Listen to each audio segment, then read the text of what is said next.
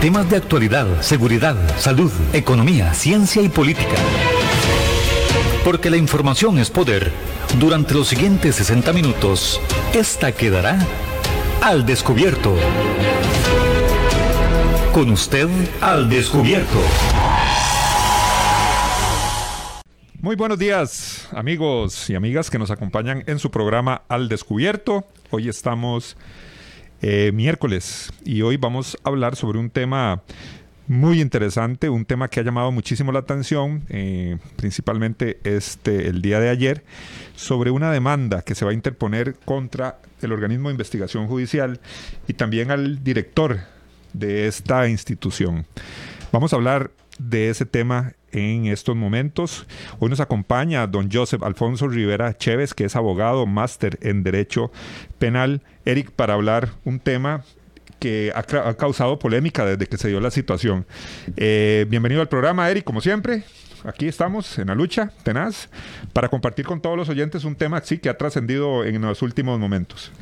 Muchas gracias, Juanelgue, y muchas gracias a todas las personas que día a día sintonizan su radio actual 107.1 del FM. Le recordamos que Radio Actual tiene cobertura a lo largo y ancho de todo el país, inclusive, inclusive hemos recibido reportes desde las zonas eh, que limitan con nuestro país en Nicaragua y en Panamá. Hasta allá llega la señal fuerte y clara de Radio Actual. Recuerde también que nos puede seguir a través de las redes sociales, principalmente a través del Facebook de su programa Al Descubierto o bien a través del Facebook de Radio Actual 107.1.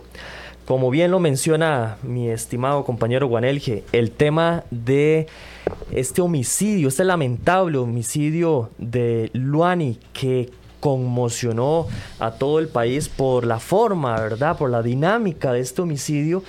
Eh, llamó mucho la atención declaraciones de la familia en su momento cuando, entre otras declaraciones, indicaban abiertamente y con mucha emotividad que eh, parte de, este, de este asesinato eh, se debe a una tal vez mal, mala acción, mal actuar por parte del organismo de investigación judicial a través de sus pesquisas. Aunado a eso, aunado a eso, ha trascendido que las declaraciones que brindó el director de, del OIJ, don Walter Espinosa, en conferencia de prensa en relación a ese caso, eh, eventualmente pudieron provocar daños psicológicos, una afectación moral, ética en la familia de Luani. Para eso tenemos como invitado vía telefónica al abogado de la familia de Luani y quien es el, el, que lidera esa, esa importante demanda en contra del organismo de investigación judicial y en contra, en carácter personal, contra su director, don Walter Espinosa. Se habla de, una solicitud o una estimación de 100 millones de colones por cada una de las demandas. Don Joseph, muchas gracias por acompañarnos y le damos la bienvenida para todo el país que lo está escuchando a través de la señal de Radio Actual 107.1. Sí, gracias mi estimado, muy buenos días tengan a todas las personas que nos escuchan por este medio y pues sí, efectivamente, como usted lo acaba de mencionar, eh, nosotros estamos terminando de darle los últimos detalles a esta demanda que estamos preparando contra el Poder Judicial, en este caso en específico contra el organismo de investigación judicial y contra don Walter Espinosa. Como usted lo mencionó, el caso de Luani Valeria Salazar Zamora eh, ha sido lamentablemente un caso que ha conmocionado a la ciudadanía costarricense y que ha trascendido a nivel internacional por una serie de manifestaciones un poco misógenas, machistas y llenas de estereotipos de parte del director del organismo de investigación judicial según manifestaciones de la familia y con lo que nosotros hemos podido escuchar en la Asamblea Legislativa en la Comisión de Narcotráfico. A veces eh, cuando uno escucha estas cosas, eh, pues se horroriza de ver cómo eh, por situaciones muy particulares se revelaron información muy sensible de la víctima. Y bueno, eh, yo me he sentido un poco consternado porque en algún momento yo me puse a estudiar criminología y empecé a llevar un curso que se llama victimología. Y una gran profesora que da en la universidad donde yo estudié nos mencionaba los, el ABC de la victimología, ¿verdad?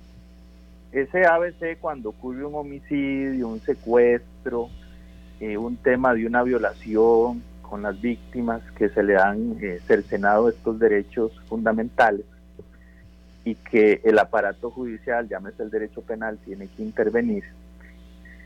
Eh, bueno, al ser temas tan delicados, eh, pues uno como investigador, criminólogo, abogado, esa información tiene que ser muy sensible y no puede ser pues revelada a terceras personas, no solamente por la protección de la víctima, sino que también el ordenamiento jurídico en nuestro Código Procesal Penal establece la obligación de guardar secreto sobre ese tipo de actuaciones o lo que le haya ocurrido a la víctima. Lamentablemente, como ustedes ya lo saben, eh, don Walter se dejó decir en, esa oportunidad de que Loani en el año 2018, y lo digo en forma textual, abro comillas, eh, ya tuvo un problema con dos hombres y dos mujeres en un hotel capitalino y se armó una balacera. Entonces que ella era víctima. Eh, si nosotros nos trae a la memoria como costarricenses que hay una mujer en un hotel capitalino con dos hombres y dos mujeres, ya uno se pone a pensar en una serie de cosas más allá de lo que él tenía que haber dicho y obviamente tenía que respetar la integridad de Luan. Posteriormente observamos también que ella dijo, él dijo que Luani eh, andaba con un personaje conocido como Cachetón, que también eso me llamó poderosamente la atención, como el organismo de investigación judicial le pone epítetos, eh, apodos, sobrenombres a las personas me parece que ya cuando yo nací mi mamá me puso Joseph Alfonso Rivera, ¿verdad? Yo me llamo Joseph Alfonso Rivera, no me llamo ni, ni Menganito ni Sutanito, ¿verdad? Él tenía que haber dicho, bueno, aquí hay una persona eh, acusada, pero no decirle ese, ese sobrenombre tan feo, cachetón, ¿verdad? Porque lo que genera de parte del director es un tema de bullying, chote, mofa hacia una persona humilde que en realidad nunca fue sicario, como él lo dijo, fue no fue, ni es, ni será, ¿verdad?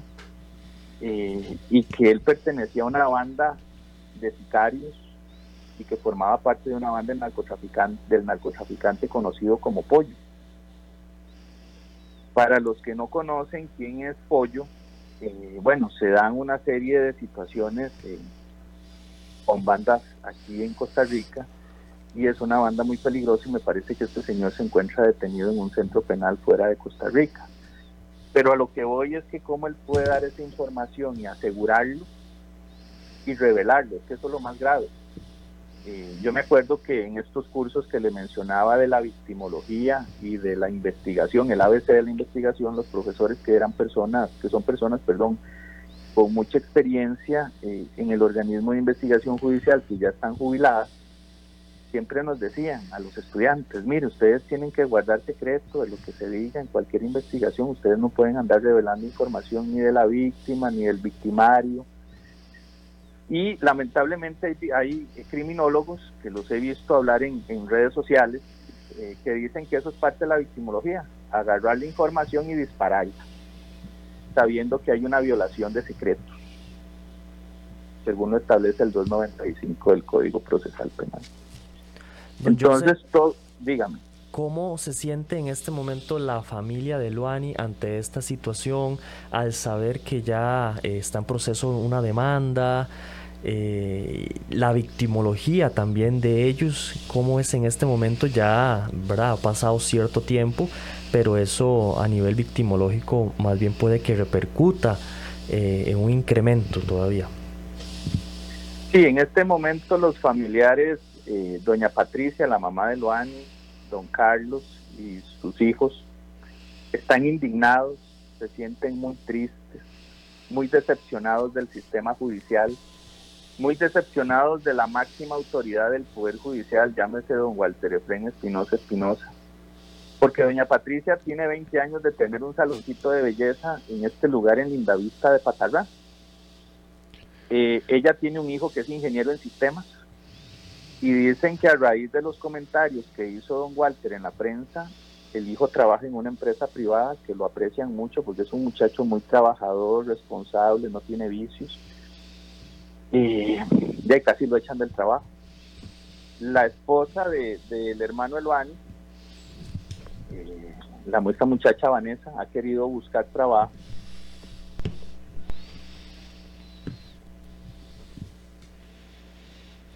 Bueno, parece que tenemos problemas de, de audio con, con don Joseph. Vamos a ver si, si lo tenemos ahí en la línea. Don Joseph. Ahí estamos, don Joseph, de nuevo. Es que se nos fue, se nos fue la. Ahí le escuchamos fuerte y claro. Sí, gracias. Como le me estaba preguntando don Eric, ¿verdad? Y las repercusiones que ha tenido la familia con relación a este tema. Le contaba a, todos los costarricenses que por los comentarios que hizo don Walter, al hermano de Luani casi lo despiden de su trabajo. Él es ingeniero en sistemas, trabaja para una empresa privada y cuando llegaron esos comentarios, pues eh, al muchacho lo querían tachar como que si él también vendía droga en, en Lindavista Patarray, como dijo don Walter, ¿verdad? Que la mamá también vendía droga. Y la, la cuñada de Luan igual ha querido buscar trabajo y ahí la gente la señala, le dice, es que ahí viene la cuñada de la muñeca de la mafia, ¿verdad? Muy grave estas apreciaciones. Y ahí, lamentablemente, don Walter logró su objetivo. ¿Cuál fue el objetivo de don Walter?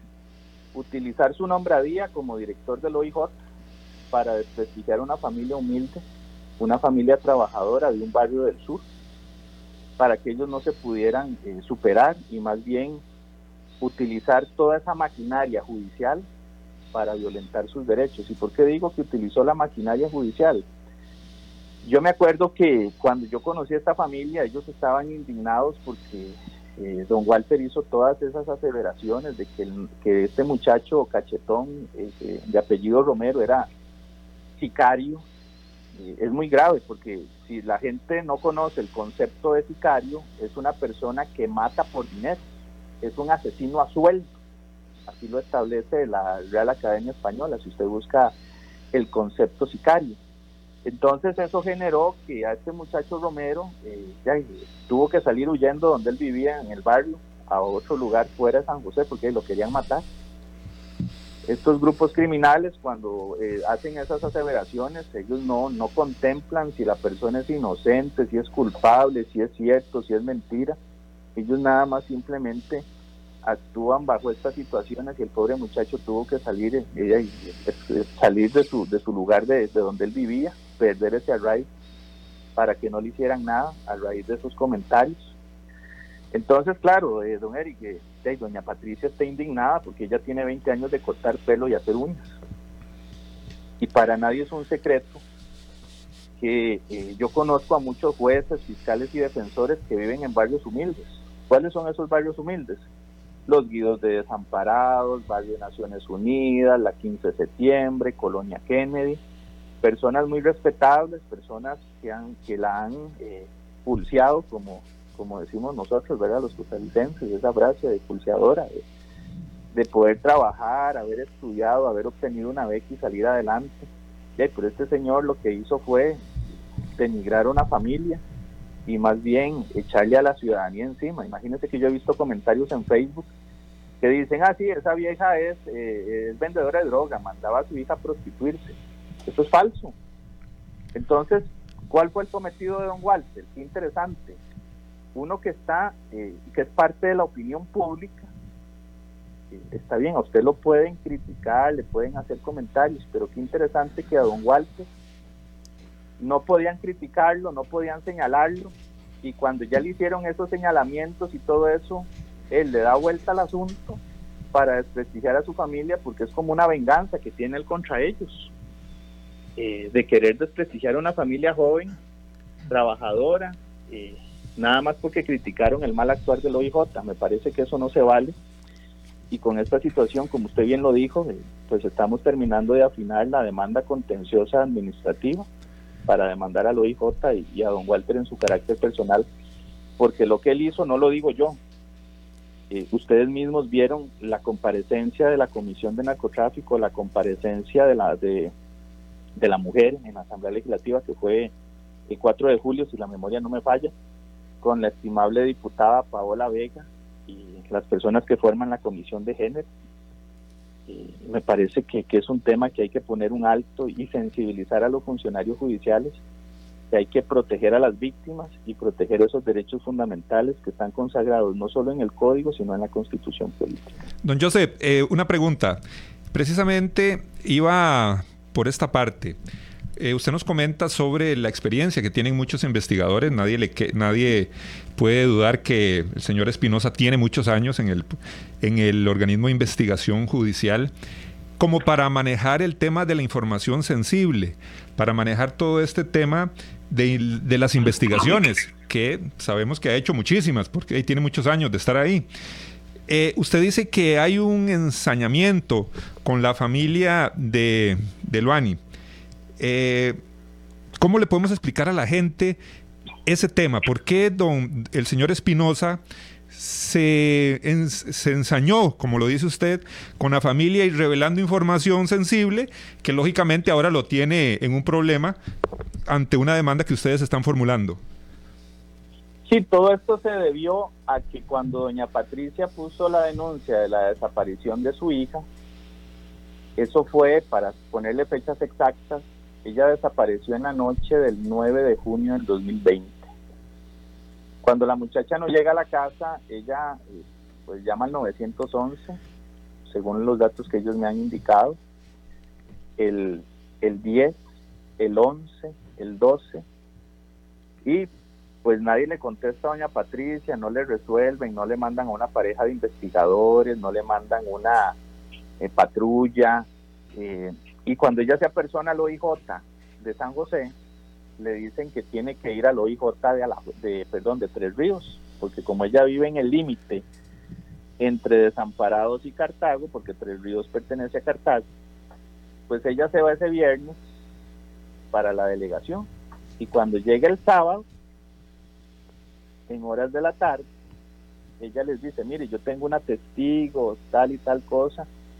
Nosotros no podemos ayudarle, traiga la testigo doña Patricia se lleva la testigo. La atienden en la delegación de Tres Ríos. Cuando la atienden en esa delegación, mi estimado, ya y le dicen que le van a tomar los datos, pero como es sábado, ellos tienen que delegar la información en una pareja de investigadores y que eso se va a quedar hasta el lunes.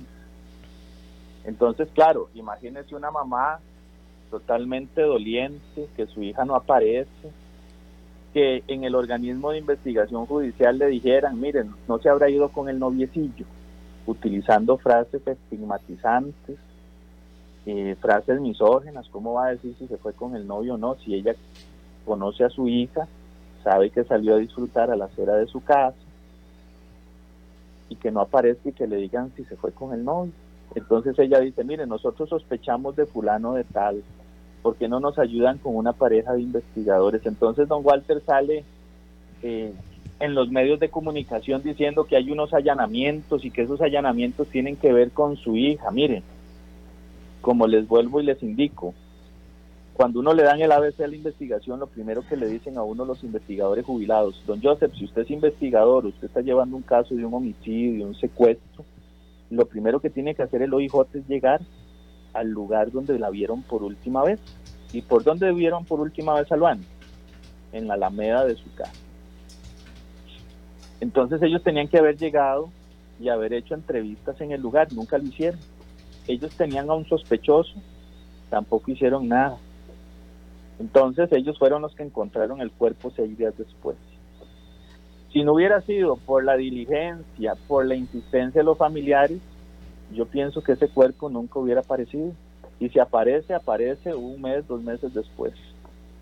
Entonces esa es la frustración que ellos tenían porque lamentablemente los subalternos de don Walter y don Walter no, no le dieron el seguimiento para decir, sí, doña Patricia, estamos con usted, vamos a ir a mandar una pareja de investigadores, cuéntenos, levantar un acta.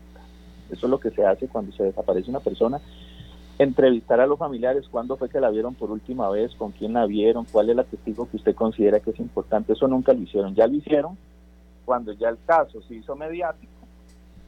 y eh, salió en los medios de que habían encontrado el cuerpo en la casa del vecino y ya ahí fue cuando se empezó a mover el aparato judicial y se determinó que efectivamente el cuerpo que estaba en esa casa pertenecía a lo Valeria Salazar Zamora.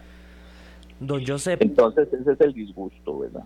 Digan. Don Josep, ahora tal vez para explicarle un poco a las personas que nos siguen a través de, todas las redes sociales y a través de la señal de, Radio Actual, ¿qué, ¿qué es lo que se viene ahora? ¿Cuál es el paso a seguir? ¿Cuánto puede durar un proceso de este tipo en un juzgado o en un tribunal contencioso administrativo? ¿Cuáles son esas etapas que hay que primero superar o precluir eh, a nivel judicial, a nivel de tramitología? Y eventualmente qué es lo que espera usted con su demanda, aparte de, esa ganancia, ¿verdad?, económico, de, ese, de esa reparación integral del daño, como dicen, a manera económica. Sí, generalmente lo que nosotros eh, vamos a hacer en este momento es presentar la demanda, esperemos que el juez la admita, los jueces contenciosos hagan el análisis de admisibilidad. Una vez que pase ese análisis de admisibilidad nos van a señalar una audiencia preliminar para que se apersonen los abogados defensores de Don Walter y los abogados de la Corte. Una vez que esté eso, pues ellos van a determinar, similar a un proceso penal, eh, que se eleve el tema a juicio para evacuar la prueba documental, testimonial y pericial que nosotros tenemos en este momento. Y también quiero aclarar algo, porque lamentablemente en medios ahí veo los, los comentarios, ¿verdad? Eh, platica, platica, ponen en los comentarios, ¿verdad? En realidad esto no es un tema de dinero, es un tema de dejar un precedente para que los funcionarios judiciales estén sensibilizados sobre este tema. Y el legislador contempla que obviamente pues todo aquel que cause un daño, dolo culpa, dice el 1045 del Código Civil, tiene que pagar esos daños y perjuicios, porque doña Patricia, en su humildad, eh, ya y nosotros tuvimos que ayudarle a, sacar una cita en psiquiatría y en psicología con la Caja Costarricense del Seguro Social, gracias a Dios se la dieron. Eh, pero ya, a veces ella ocupa, por ejemplo, eh, temas de traslados, la ayuda psicológica. A su hija no se la van a devolver, no hay dinero que repare una vida humana. Pero eh, ese dinero va a estar ahí porque lo que ocupamos es buscar la manera de cómo ayudar a más mujeres para que se empoderen, puedan denunciar todos estos tipos de agresiones, situaciones misógenas, situaciones con estereotipos y obviamente pues eso no se hace de la noche a la mañana, pues no va a caer del cielo así por obra y gracia del Espíritu Santo poder realizar todas esas acciones, sí, se va a ocupar plata, ¿verdad? Entonces prácticamente ese dinero que nosotros estamos buscando es para efectivamente, según lo que me ha manifestado doña Patricia, eh, hacer algún tipo de fundación eh, o organización para ayudar a las mujeres agredidas, mujeres que han sido víctimas de acoso callejero, acoso sexual, porque lamentablemente el sistema judicial ya les ha quedado de bien a esta familia y a muchas familias más de otros casos que yo llevo también de femicidios y ver cómo podemos implementar en la Asamblea Legislativa que se modifique la ley para que se cree la figura del femicidio ampliado que no está tipificado en el Código Penal de Costa Rica. Prácticamente, pues eso sería el tema del resarcimiento económico que la familia anda buscando para ver si se puede ayudar a, mujeres de escasos recursos y ver cómo se puede darle la mano y que ellas también puedan salir adelante en estas situaciones tan gravosas. Eh, don Joseph, el monto, los montos que se, que se están estableciendo o los que están estableciendo ustedes para esta demanda, lógicamente están sujetos a toda esa valoración psicológica. Me parece que este es el elemento fundamental para establecer la demanda, ¿verdad? Sí, claro. Eh, nosotros tenemos un peritaje psicológico de una profesional con 20 años de experiencia que le hizo un psicodiagnóstico a doña Patricia, más los psicodiagnósticos de, la Caja Costarricense del Seguro Social, donde demuestran que hay un daño. Doña Patricia está con tratamiento psiquiátrico, ¿verdad? Porque ella, esta afectación y lo que dijo don Walter, ya le afectó no solo a ella, sino a sus familiares y también el daño material porque ya ellos han tenido que incurrir en una serie de gastos. Eh, a raíz de eso, pues gracias a Dios yo les he podido tender la mano, no ha sido fácil. Hemos tenido que brincar una serie de obstáculos, para poder llegar a una causa como esta, que gracias a Dios, pues la causa se elevó a juicio en el caso del, de la persona que, el supuesto eh, asesino que le quitó la vida a Luani, ¿verdad? Y en el caso de Don Walter, sí, todas esas pericias psicológicas se van a aportar para ver ese daño moral, que solo lo puede valorar un juez, y determinar ese daño material, porque Luani trabajaba en un hotel.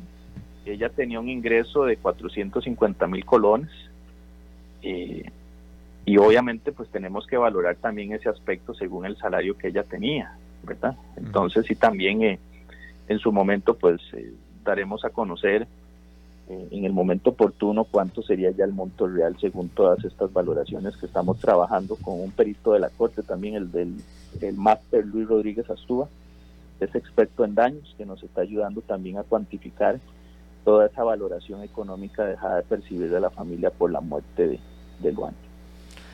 Don Joseph, muchas gracias por, por regalarnos esta, esta entrevista, por contarle a Costa Rica eh, desde con más detalle de qué se trata esta demanda que es histórica. Se habla de que nunca se había demandado a un director de, del organismo de investigación judicial y este, mucho menos por, por las declaraciones y por, por esa revictimización ¿verdad? que de alguna manera eh, pudo haber causado. Eh, mi mayor eh, pesar por la muerte de su, de su padre en pocos días y, que a pesar de eso usted sigue ¿verdad? en pie de lucha, como decimos, y no queda más que agradecerle y, y, esperando que, que la justicia sea la que, la que dé la última palabra. Sí, muchas gracias, Eric. Sí, efectivamente, papá murió el lunes en, en horas de la mañana, le dio un infarto. Dios lo tenga en la gloria. Eh, pido mucha oración para todos los que nos escuchan, para fortaleza y seguir adelante por estos casos que merecen justicia. Ojalá que sea justicia pronta y cumplida y que Dios nos dé mucha sabiduría porque esto no es una venganza ni contra el director ni contra el Poder Judicial. Simplemente es un tema de que se tiene que generar un precedente para que se eh, erradiquen los feminicidios, eh, los temas de estereotipos y que de verdad eh, las mujeres se sientan seguras en este país. Muchísimas gracias, don Joseph. Y ahí próximamente nos estaremos comunicando con usted para otro avance, una actualización de cómo va ese proceso. Muchas gracias y que la pase muy bien.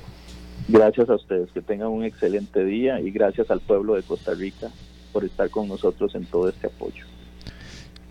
Llegó el momento de ir a la pausa. Vamos a ir a una pausa comercial y luego vamos a seguir conversando de este tema. Inclusive queremos oír sus opiniones. Vamos a la pausa. No se despegue de los 107.1 FM de su radio actual. Así es la verdad y así es la información. Y aquí queda el descubierto. Al descubierto. En breve estamos de vuelta. Estos son nuestros convenios comerciales.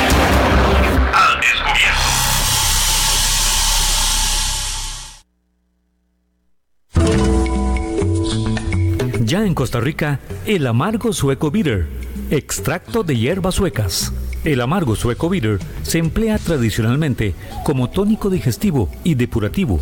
Es ideal para todo el sistema digestivo, estómago, intestinos, páncreas e hígado.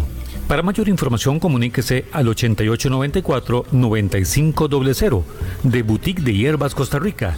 8894-9500. Búsquenos en Facebook como Boutique de Hierbas Costa Rica.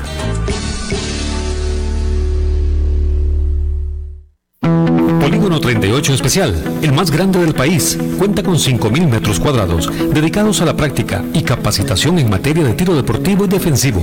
Estamos autorizados por el Ministerio de Seguridad Pública y el Departamento de Control de Armas y Explosivos para realizar las evaluaciones teórico-prácticas para obtener permisos de portación de armas en un ambiente seguro y profesional. Portación de armas, cursos, capacitaciones, alquiler de salas o pistas para disparo bajo techo y al aire. Polígono 38 Especial, el más grande del país. Para mayor información comuníquese al 2245-7186, 2245-7186 o al WhatsApp 8449-5811, 8449-5811. Búsquenos en Facebook e Instagram como Polígono 38 Especial. ¿Deseas ser eres un portador responsable de un arma de fuego? Si es así, debes ser parte de la Unión Costarricense de Portadores de Armas de Fuego. Al ser miembro podrás disfrutar de grandes descuentos en productos y capacitaciones en todos nuestros comercios afiliados. Además contarás con asesoría técnica, legal y psicológica de manera gratuita.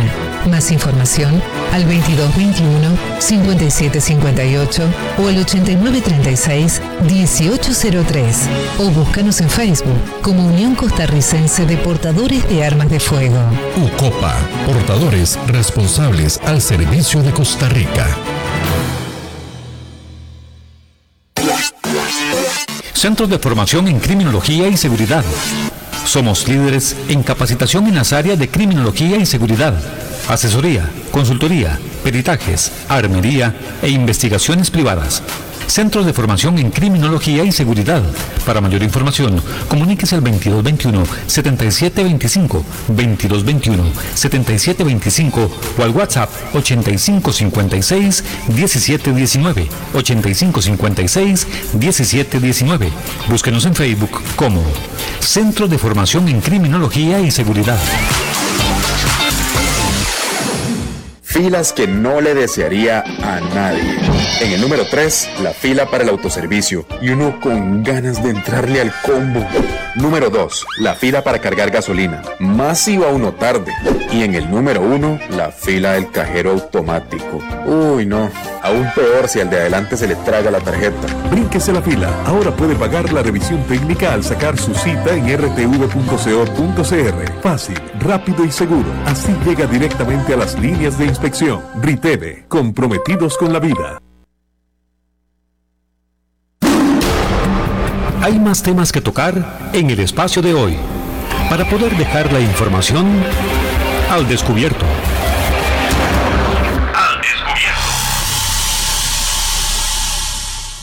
Continuamos en su programa Al Descubierto, hoy hablando de esa demanda que interpone el abogado Joseph Rivera eh, a nombre, en representación de la familia de Luani Salazar. Eh, recordemos que Luani fallece a manos de un, delincuente, un asesino, quien después de su homicidio la entierra muy, muy, en una casa muy, muy cercana a la casa de ella, muy aledaña.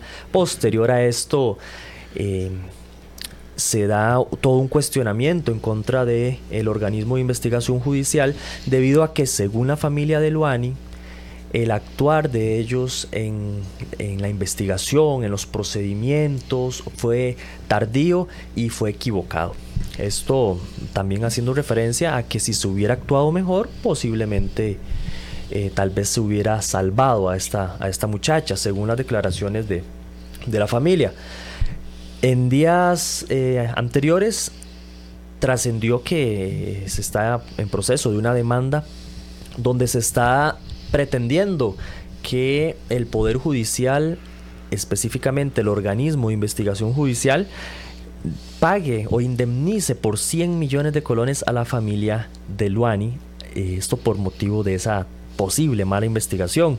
Aunado a esto, la familia de Luani, de la mano del abogado Joseph Rivera, demanda en carácter personal al director del organismo de investigación judicial, a don Walter Espinosa, alegando que hubo un, daño a la imagen de Luani, de la familia, una revictimización, como lo decía él, quien, quien es criminólogo también.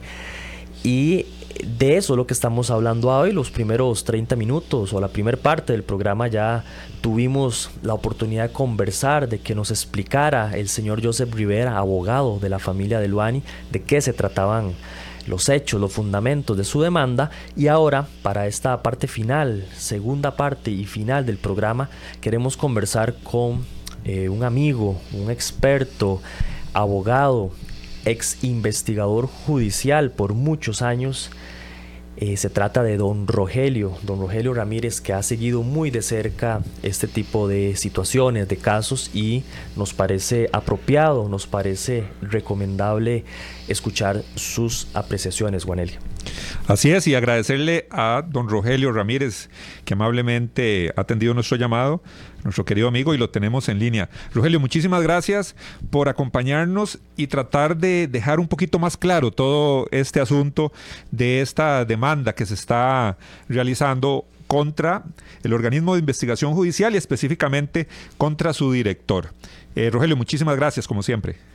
Muy buenos días para Juanel, para eh, Eric estimables amigos y muchas gracias por, por el contacto. Rogelio, una pregunta. Eh, el tema de la revictimización, eso lo habló el abogado de Luani hace unos minutos y parte de esa demanda que va dirigida específicamente contra el director del OIJ habla sobre este tema, revictimización. Vos con tu experiencia como agente investigador, ¿qué podemos hablar de este tema sobre revictimización?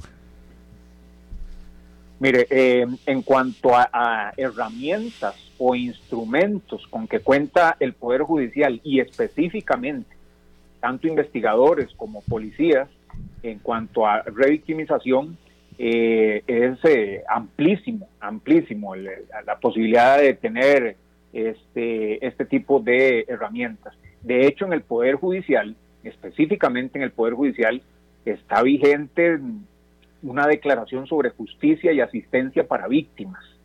Y esa declaración deviene de la Sociedad Internacional de Victimología precisamente, que no solo aconseja o describe más bien de qué se trata el concepto de víctima, a quiénes puede tenerse como víctimas, sino que además es muy puntual y muy claro en especificar cómo debe ser eh, la atención en ámbitos de administración de justicia para las personas víctimas. Y es importante comprender que desde el punto de vista jurídico no es solamente víctima el ofendido directo, como en este caso la muchacha que fallece, sino que es también, eh, se extiende ese concepto de víctima procesalmente, jurídicamente hablando, a los familiares directos, a las personas que conviven con ellos y a los que resultan afectados pues con, con el hecho sucedido contra esta persona. Entonces, en cuanto a herramientas, en cuanto a capacitación, en cuanto a políticas institucionales, el Poder Judicial cuenta con un enorme, una enorme cantidad de, eh, de instrumentos. Así que no pueden de ninguna manera este, desconocer esos alcances ni pueden apartarse siquiera de esas políticas que han o que forman parte de la capacitación y que forman parte de este eh, el adiestramiento de todo el personal del Poder Judicial, especialmente en cuanto a policías que por su función, por sus actividades, tienen un contacto directo e inmediato con las víctimas y con este, los ofendidos. Y por lo tanto, el tratamiento a las víctimas desde ese primer momento es absolutamente grave, es delicado, y es eh, eh, supremamente eh, complejo, ¿verdad? Rogelio, y es que es interesante esto que, fundamenta el abogado Luani, porque estamos hablando de la autoridad máxima, en este caso en el Poder Judicial, en el director del OIJ. Entonces nos pone a pensar, lógicamente, en el trato a las víctimas. Si, si es cierto, si se llega a esclarecer bien, si realmente cometió una ofensa importante el director del OIJ, bueno, nos queda esa duda, ¿cómo se trabaja o cómo se maneja este tema con otras víctimas? Claro, Juanelge, mire, las acciones que están por emprender o que van a emprender eh, esta familia y su representante legal no solamente resultan pertinentes, absolutamente pertinentes, sino oportunas. Y no solamente porque se trate de ellos, sino porque de alguna manera cada ciudadano debe verse reflejado en ese intento de accionar legalmente, legalmente y amparados al marco jurídico este, vigente contra una autoridad del Poder Judicial. ¿Y por qué lo digo que es pertinente y es oportuno? Porque ellos simplemente están ejerciendo derechos, garantías constitucionales en virtud de lo sucedido. El artículo 11 de la Constitución, que es la ley de leyes, que es el, marco rector de toda la normativa nacional, El artículo 11 es clarísimo en definir que los funcionarios públicos son simples depositarios de la autoridad. Y ese mismo artículo 11 es el que describe lo que se llama en derecho el principio de legalidad, que es lo que obliga a los funcionarios públicos a cumplir los deberes que la ley les impone. Y al mismo tiempo, ese mismo artículo 11 de la Constitución prohíbe que los funcionarios públicos se arroguen facultades no concedidas por la ley. A eso se le llama principio de legalidad. Pero vamos un poco más allá. El artículo 41 de la, de la Constitución también reviste eh, un, un aspecto determinante para el ciudadano. Y es que dispone que ocurriendo a las leyes, todos, todos, entiéndase, todos los ciudadanos han de encontrar reparación para las injurias o daños que hayan recibido en su persona, en su propiedad o en sus intereses morales. Y además obliga a que el Estado responda con una justicia pronta, cumplida, sin denegación, sin retraso, sin revictimización y en estricta conformidad de las leyes. Y yo diría, y yo agregaría en este caso, que esa, eh, e, e, ese servicio de justicia en este caso debe ser objetivo. ¿Y por qué recalco esto y por qué agrego esto? Por ser un funcionario de alta jerarquía vinculado al Poder Judicial y por ser, converger en la persona de Walter, este, eh, su condición de ex fiscal. Y también, bueno, no puede pasar desapercibido tampoco que tiene este, pretensiones de ascender en la escala jerárquica del Poder Judicial. Esto entonces le agrega complejidad al caso y yo agregaría a lo que dispone la, la constitución política en cuanto al, curso del proceso. Ojalá se trate de un proceso objetivo para determinar si se, si se cometió o no se cometió una irregularidad o, incluso un delito.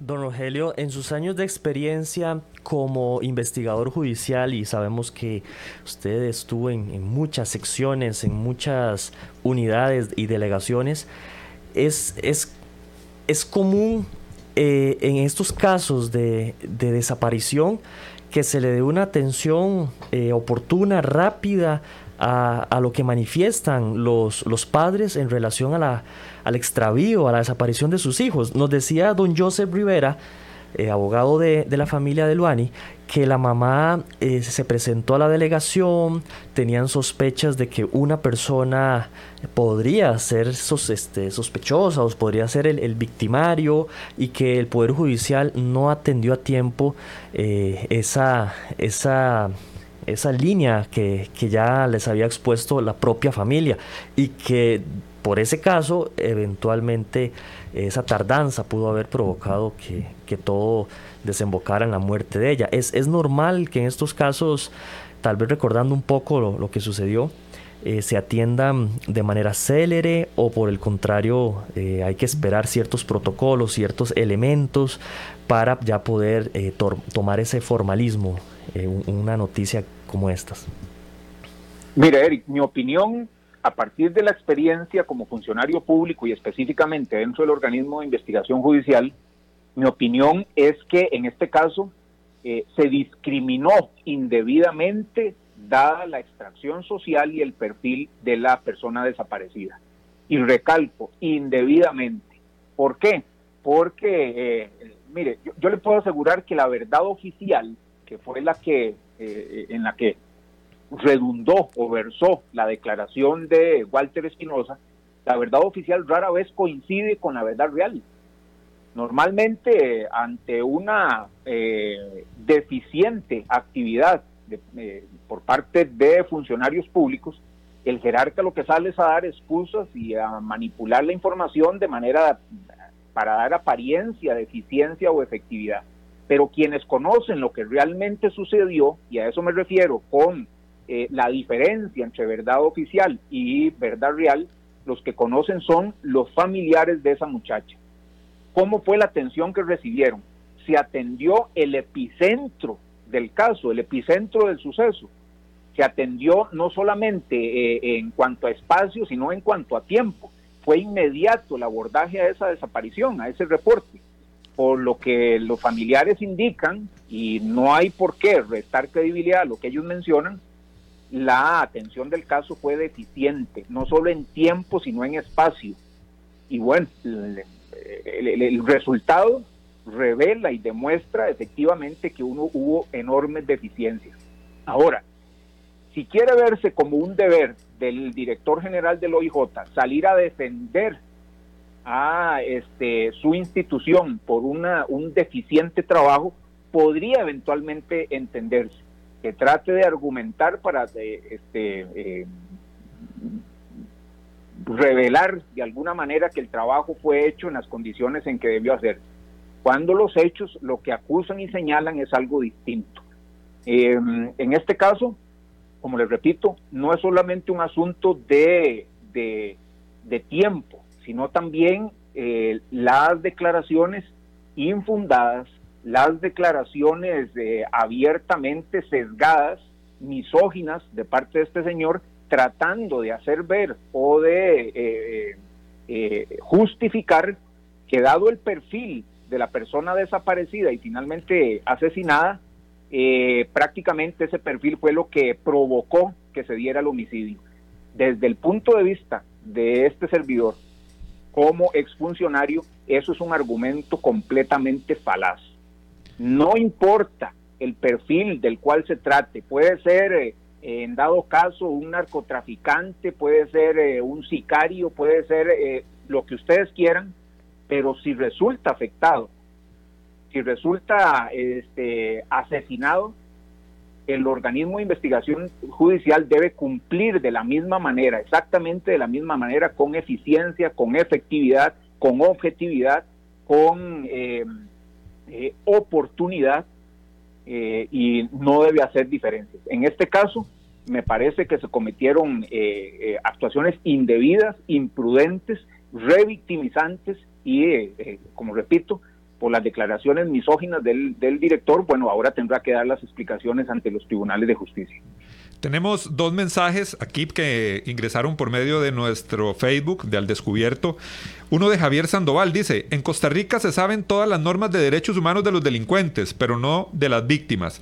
Son ignoradas. Y tenemos otro mensaje también interesante de don Osvaldo Calvo que nos dice, el director no dio esas declaraciones por darlas, lo obligaron a darlas en comisión en la Asamblea Legislativa y las dio estando bajo juramento. Si el hilo de la investigación iba por el camino de las, de, las declaraciones que dio el ministro, debió una obligación de decirlo, ya que estaba bajo juramento. Me imagino que está hablando nuevamente del director.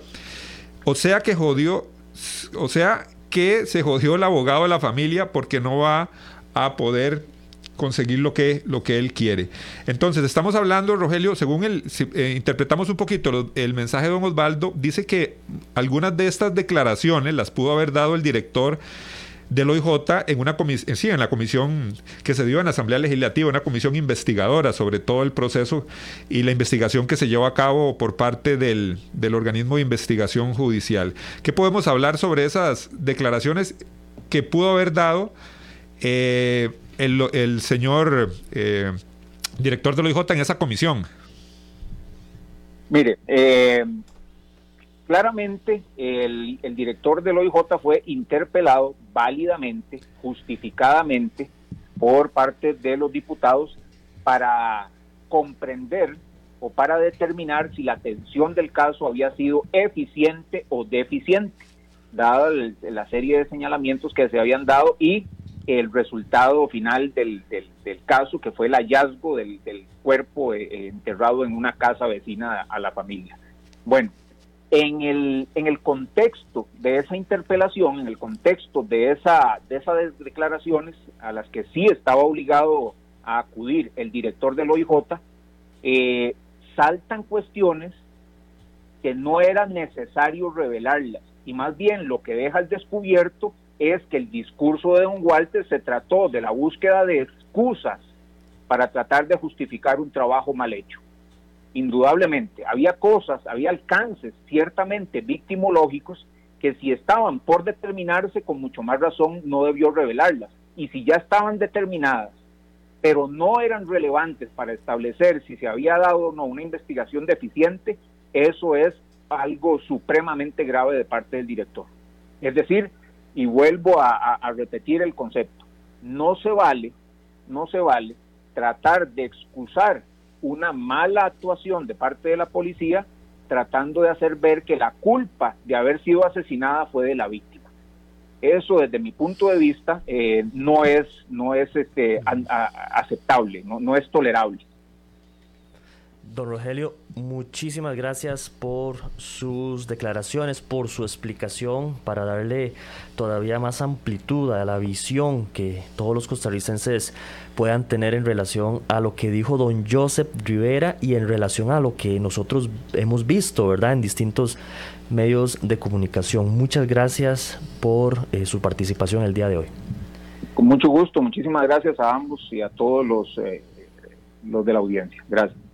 Muchas gracias a don Rogelio y muchas gracias a todos ustedes. Lamentablemente el tiempo tiempo nos gana. Aquí está Otto haciéndonos señas. Que nos va, a dar la tijera ya. El tijeretazo. Muchas gracias a todos. Esperamos que eh, la conversación del día de hoy les haya dado elementos un poquito más claros en torno a esta situación que trascendió días eh, atrás, esta importante demanda en contra del organismo de investigación judicial por, por esa supuesta mala actuación a nivel eh, judicial a nivel investigativo, así como la demanda eh, carácter personal en contra de don Walter Espinosa, director del OIJ, por las aparentes eh, manifestaciones que revictimizaron, que dañaron la moral, la ética de la familia que al fin y al cabo son víctimas, como lo decía don Rogelio, como lo decía don Joseph Rivera, siguen siendo víctimas indirectas de esta situación y por ende son susceptibles a poder demandar y exigir respeto y exigir montos económicos, como ya lo explicaban los abogados. Nos vamos, Guanelje. Nos vamos, pero recuerde que mañana al ser en punto a las 10 los esperamos. Temas de actualidad, seguridad, salud, economía, ciencia y política porque la información es poder, esta ha quedado al descubierto.